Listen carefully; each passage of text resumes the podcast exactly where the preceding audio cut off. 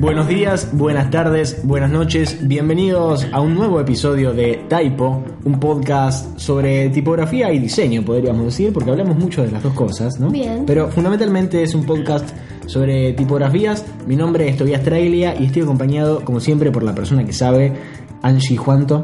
Hola. ¿Cómo estás, Angie? Bien, ¿y vos? Acá andamos.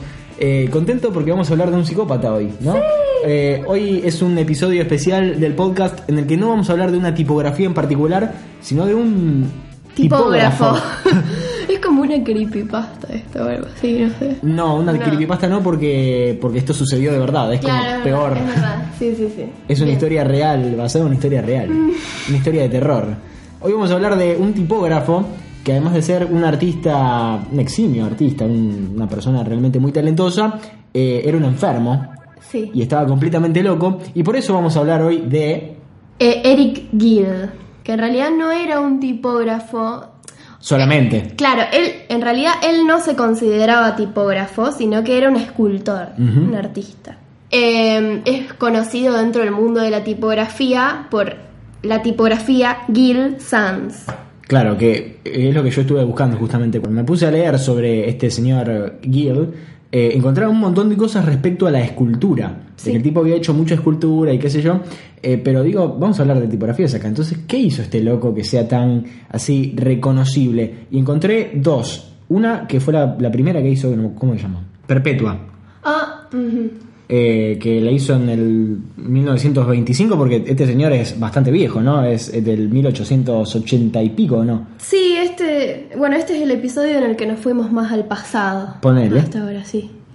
Pero el éxito más grande, digamos, es la Gill Sans, porque es una tipografía muy, muy perfecta en todo sentido. Yo la busqué y me hizo acordar muchísimo a Helvética. Sí, es de antes. Obvio, más vale, pero me hizo acordar como similar a, a esa estética, ¿no? Sí, pero lo que tiene Gill Sans es que tiene una onda muy británica. Claro, y bueno, ustedes seguramente reconozcan esta tipografía. No si la, si la ves, no la vas a reconocer fácilmente, pero si te dicen que es la tipografía de la BBC, Claro. ahí en ese momento decís, ah, de una, esa es Gill Sans. Y yo, cuando la vi, dije, esta tipografía me suena mucho de algún lado. Y cuando vi que era la de BBC, dije, ah, claro, me suena porque es realmente de uno de los canales de televisión más importantes de la historia de la televisión, ¿no? Sí. Básicamente.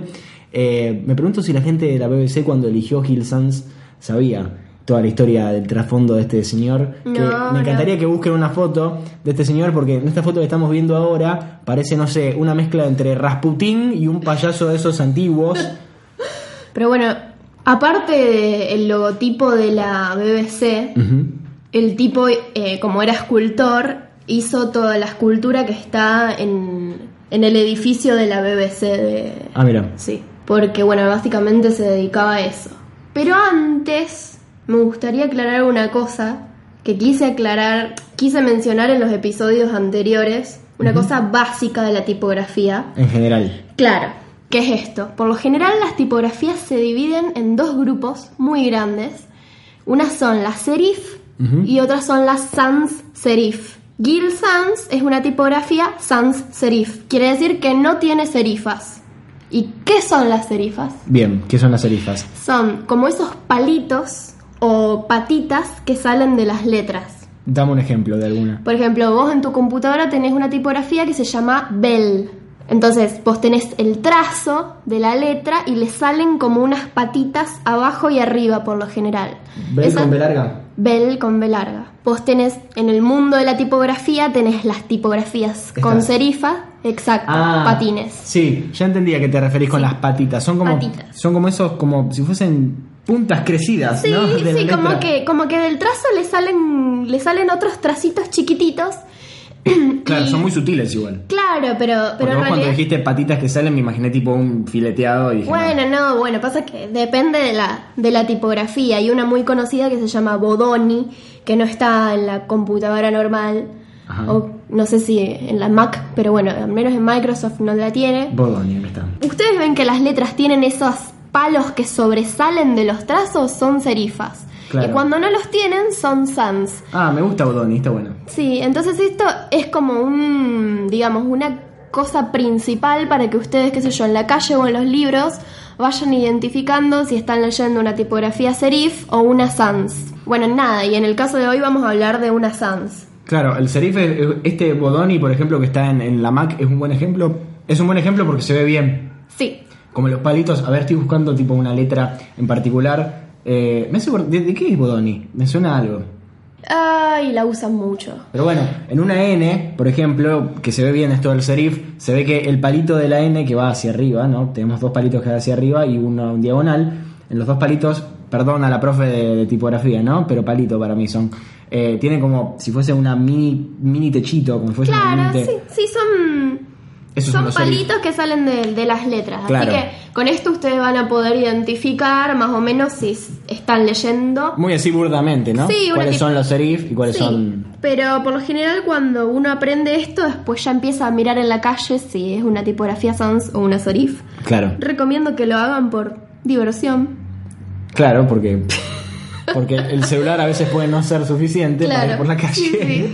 Así que vayan reconociendo tipografías. Sí, bueno. Pero bueno, entonces esta es eh, sans serif. Gil Sans es una tipografía sans, Ah. justamente. Por eso Comic Sans también es una tipografía sans. Times New Roman, ponele. No, esa es serif. Ese es serif. Sí. A veces los nombres incluyen sans o serif y a veces no. Arial, no. Sans. Sans, Helvética, sans. de Bueno, seguimos con. Vamos a hablar de Gil Sans, más bien del creador, De Eric. de Eric. De, de, de Gil Sans en sí, de la tipografía en sí, ¿hay algo para decir? No, que digamos, fue una, es una tipografía exitosa, muy clara, que bueno, ya hablamos de, de dónde, dónde se usa, en la BBC. Eh, También se usa para los trenes británicos, ¿pueden ser? para los trenes británicos, sí, apenas salió Gil Sans, Y la, que- y la que- adoptaron. Claro, y que leí que Gil también estuvo como involucrado en, en la del metro y que casi hace la del metro él. Sí. ¿No? Sí. Pero bueno, la del metro ya contamos que es helvética. Claro. Y lo curioso es que, bueno, él primero hizo las mayúsculas y no las minúsculas, porque él estaba acostumbrado a hacer eh, las- los grabados para las lápidas Ah, de los muertos en su pueblo, como era todo en mayúsculas. Los epitafios. Sí, epitafios. Bueno, Antes de que empecemos con Eric. ¿qué? Eh, por lo general, cuando diseñas una tipografía, ¿empezás necesariamente por las por la minúscula o la mayúscula o da lo mismo? Depende del uso. Depende del uso, si es para un título, si es Claro. más común que la uses, o sea, si la mayoría de las veces la vas a usar en mayúscula, empezás por la mayúscula. Claro, De sí, depende, va dependiendo de eso. Bueno, entonces vamos con Eric. Bien, Eric. Bueno, Eric era un escultor, ya dijimos, era un escultor que no le gustaba considerarse tipógrafo y era un tipo medio anti porque no le gustaba que fotografiaran los procesos de trabajo y todas esas cosas. O sea que alguna magia negra en el medio metías. Sí, eh, inclusive dicen que era un tipo muy anti proceso industrial, a tal punto que, que creo en el 1910 por ahí se fue a vivir a una aldea de un tipo una comunidad, un Que creó él, monasterio. sí, todo muy normal. No, pero primero se fue a vivir a un monasterio benedictino con toda, se llevó a toda la familia a un lugar alejado de todo y practicaban un tipo de, De religión. Sí, en realidad como era como una vía espiritual que se llamaba distributismo, que está entre el capitalismo y el comunismo. Ah, o sea, lo mejor de los dos mundos. Sí, ponele. best of both worlds. Hannah Montana. Eh, y acá fue cuando lo convencieron para que, para que haga la tipografía Gil Sans. Resulta que, bueno, el tipo vivió, estuvo en el monasterio este, fundó una religión propia, eh, pero cuando... Lo que hace todo el mundo. Claro, sí, hizo Gil Sans, Gil Sans tuvo mucho éxito y cuando muere encuentran unos diarios de él, donde tenía registradas cosas muy, pero muy, pero muy, pero muy turbias, al punto en el que se descubrió que el loco tenía incesto con la hermana, Claro, relaciones incestuosas. relaciones incestuosas con la hermana, que eh, también había tenido relaciones sexuales con las hijas, Mayores, leí. mayores y que, que estuvo con un perro. Eso estaba como en, en Wikipedia, cuando lo busqué, este estaba como subrayado, tipo, Sí. relaciones sexuales con su perro. Sí. Y Por ejemplo, hay una cita que encontré que dice, hoy experimenté y descubrí que un perro puede unirse a un hombre. Mm, me encanta.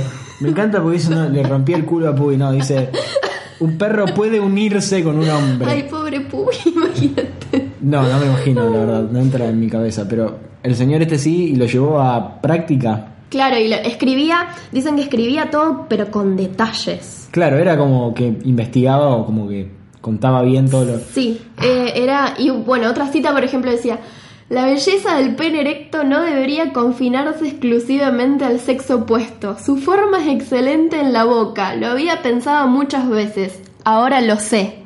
Se comió un... Bueno, probó, probó y le gustó. El famoso probó y le gustó. Pero bueno, nada, este hombre era un hombre muy, muy peculiar. Pero bueno, por ejemplo, ah, digamos, recordar que, por ejemplo, él es el que decía que la tipografía tenía que ser como un vaso de cristal. E inclusive a Gil Sans le dio como un carácter asexual. Él decía que era una tipografía asexual. La única vez que habló de la tipografía dijo que era una tipografía asexual. ¿Asexual en qué aspecto? No sé en qué aspecto. O sea, ¿qué quiso decir? No sé, qué- se ve que quiso decir que era una tipografía que no era ni femenina ni masculina, que no sé. ¿Pero eso quiere decir que las otras sí? no sé, claro, sí, como, como si las otras tipografías fuesen sexuales, ni idea, ¿no? Era un, ves, era un tipo muy... Curioso, tenía, curioso. tenía, tenía la cabeza cableada de otra manera. Sí. Eh, yo lo que leí fue que salieron tipo dos biografías suyas, una escrita en el 60 y pico, eh, y que en esa tipografía no se mencionaba en ningún momento todo esto. Y que recién en el 89 una, una señora que no me acuerdo el nombre, eh, contando la vida de este señor en detalle, contando todo, o sea, el incesto con su hermana, las relaciones sexuales con sus hijas, eh, el haberse hecho un perro, todas esas cosas. Eh, y bueno, por supuesto, por esto fue muy criticada la, biografía, porque no se centraba tanto en el arte de Eric, sino en todo lo otro que había hecho en su vida. Sí, inclusive muchos diseñadores se cuestionaban, cuando esto salió a la luz, empezaron a cuestionar si usar Eagle Sans, porque estaba diseñada básicamente por un hijo de puta. No es un hijo de puta, un enfermo. sí, un enfermo, digamos, un señor que no estaba bien. Porque yo leí una entrevista a la hija, a la Sí. hija mayor que está viva y que, y que decía que el padre como que era muy curioso a nivel sexual y que quería investigar tipo todos los aspectos de la sexualidad humana, pero garachándote a tus hijas no, no, no, luego así no va. No, ni al perro. Por lo menos en la sociedad en la que vivimos. Sí, pero bueno, viste, él, él era... Ellos vivían ahí en, alejados de todo también, eso es... Claro, era, él no era ningún boludo también, se fue bien lejos de la Sí, civilización, un- eh, se armó su propia, su propia comunidad de, de personas que se garchan a las hijas, eh, pero bueno. Después también lo que leí es que se dio cuenta de que el trabajo no era tan redituable viviendo lejos y que tuvo que volver medio a la ciudad porque sus clientes estaban en la ciudad, obviamente, Claro. y él vivía del arte. O sea, al final el tipo estaba, era anticapitalista, pero se tuvo que vender un poco, ¿no? Y sí, obvio, como todos, Pero bueno, como todos. Pero... como todos los que quieren vestirse y comer. Sí, pero bueno, nada, era, queríamos hablar de él porque es como una... Es raro que, que en el mundo de las letras haya alguien tan... Porque en el arte en general, turbio, ¿no? En el arte en general uno espera que las personas puedan ser eh, excéntricas, ¿no? Hasta cierto punto. Eh, está, por supuesto, eh, la- toda la historia acerca de Van Gogh que se cortó la oreja para Sí. mandarse a una prostituta. No se sabe bien si al hermano, nunca estuvo claro bien qué pasó con la oreja de Van Gogh. Además de ser una banda española. Eh, uno espera que dentro del mundo del arte la gente no sea tan convencional y Sí, sea. haya gente eh, extravagantes. Claro, ¿no? Sí. Eh, y vos me mandaste un artículo sobre este señor que contaba que, mm, que dentro de la escultura le gustaba mu- mucho lo tradicional y lo que había leído era que como que estaba en contra de lo que vos decís, de todo lo industrial, de todo Sí. lo maquinario, el loco esculpía directamente de la piedra, como que en ese momento era una técnica Sí, sí, Antigua. Sí, inclusive eh, relacionado al incesto con, con la hermana, la relación incestuosa Bueno, con yo la lo que leí que a la hermana la usaba de modelo Sí, muchas eso, veces y que usaba de modelo a la hermana y al marido de la hermana. Sí, a los dos. Mm. Muy raro todo, o sea, ¿por qué habiendo tantas mujeres en el mundo, por qué usas a tu hermana? Pero bueno, Bueno, pero la hija también la usó para otra escultura, ponele. la usó para otras cool, sí. Como feo, es feito, es feito, pero bueno. Lo, lo importante es que Eric Gill, además de dejar todas estas cosas horribles, en eh, estas marcas horribles en las personas en las que conoció, dejó en el mundo varias tipografías muy lindas y utilizables, como por ejemplo Gil Sans, eh, esta que te dije al principio. Perpetua. Perpetua, y también leí que tiene varias más, ¿no? Sí, hay una que se llama Joana, que creo que Joana era el nombre de la hija. Esto te iba a decir, sí. Y, y otras más, pero bueno, eh, Gil Sans eh, es la que se le atribuye como la, la obra cumbre de alguna vale, forma. Eh, a todo esto no la van a encontrar en sus computadoras, eh, sino que es una tipografía que se, se compra o se piratea, pero no queremos influenciarlo así. Eh, ya lo decimos en otros podcasts de fandom, ¿no? Eh, estamos ah, en contra de la piratería, pero estamos a favor de todo lo bueno. Bien. Así que ahí vayan ustedes a ver qué onda. A ver si no está acá. Ah, yo sí la tengo. Ay, yo sí la tengo. Bueno, los que tienen Mac tienen el culo de tener todas las tipografías lindas. ¿Ves? Si escribís Olis, me cogí a mi perro. em, Sacar una foto. de realmente está muy buena la tipografía. Sí. Pero bueno. Y si se la quieren comprar, están My Fonts. MyFonts es una página oficial para comprar tipografías. Sí, ahí básicamente van a encontrar todas las que se les ocurre, digamos, de las más conocidas. Bueno, entonces esto ha sido todo respecto a mm, este señor, Eric Gill, eh, un artista, tipógrafo, escultor y un montón de otras cosas que diseñó una de las tipografías más reconocidas en el mundo de la televisión, como es eh, eh, Guy de Sans, que es la tipografía oficial de la BBC y también obviamente un eximio escultor. Y eh, en su tiempo libre se archaba a su hermana, a sus hijas y Y a su perro. Que no es un detalle menor. No. Pero bueno, le mandamos un saludo a Gil donde quiera que esté. Se murió en el 40. En el murió- 40, Sí, se murió en el 40. sí. Pero bueno, eh, esto ha sido todo por este episodio de Typo. ¿Querés recordar eh, tu cuenta de Twitter? Sí, mi cuenta de Twitter es arroba juana not dead. La mía es arroba tobatraglia.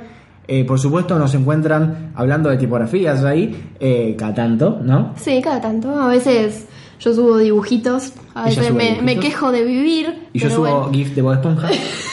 qué, qué gente de mierda Qué gente que de mierda.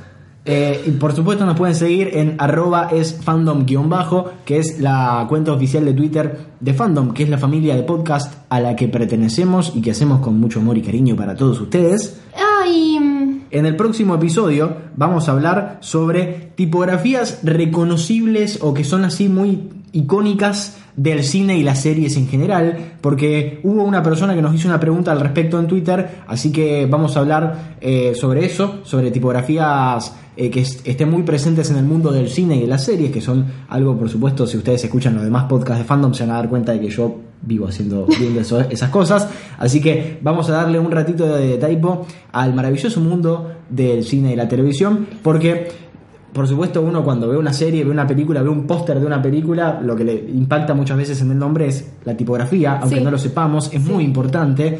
Así que, y tengo muchas ganas de hablar de esto realmente, porque en esta semana salió una serie eh, muy importante en Netflix que Ah, tiene toda una cosa, sí, un tema con la tipografía, Stranger Things. Things, que tiene todo un tema con la tipografía, así que Sí. ya vamos a hablar al respecto en el próximo episodio de Typo, este podcast de fandom sobre tipografías.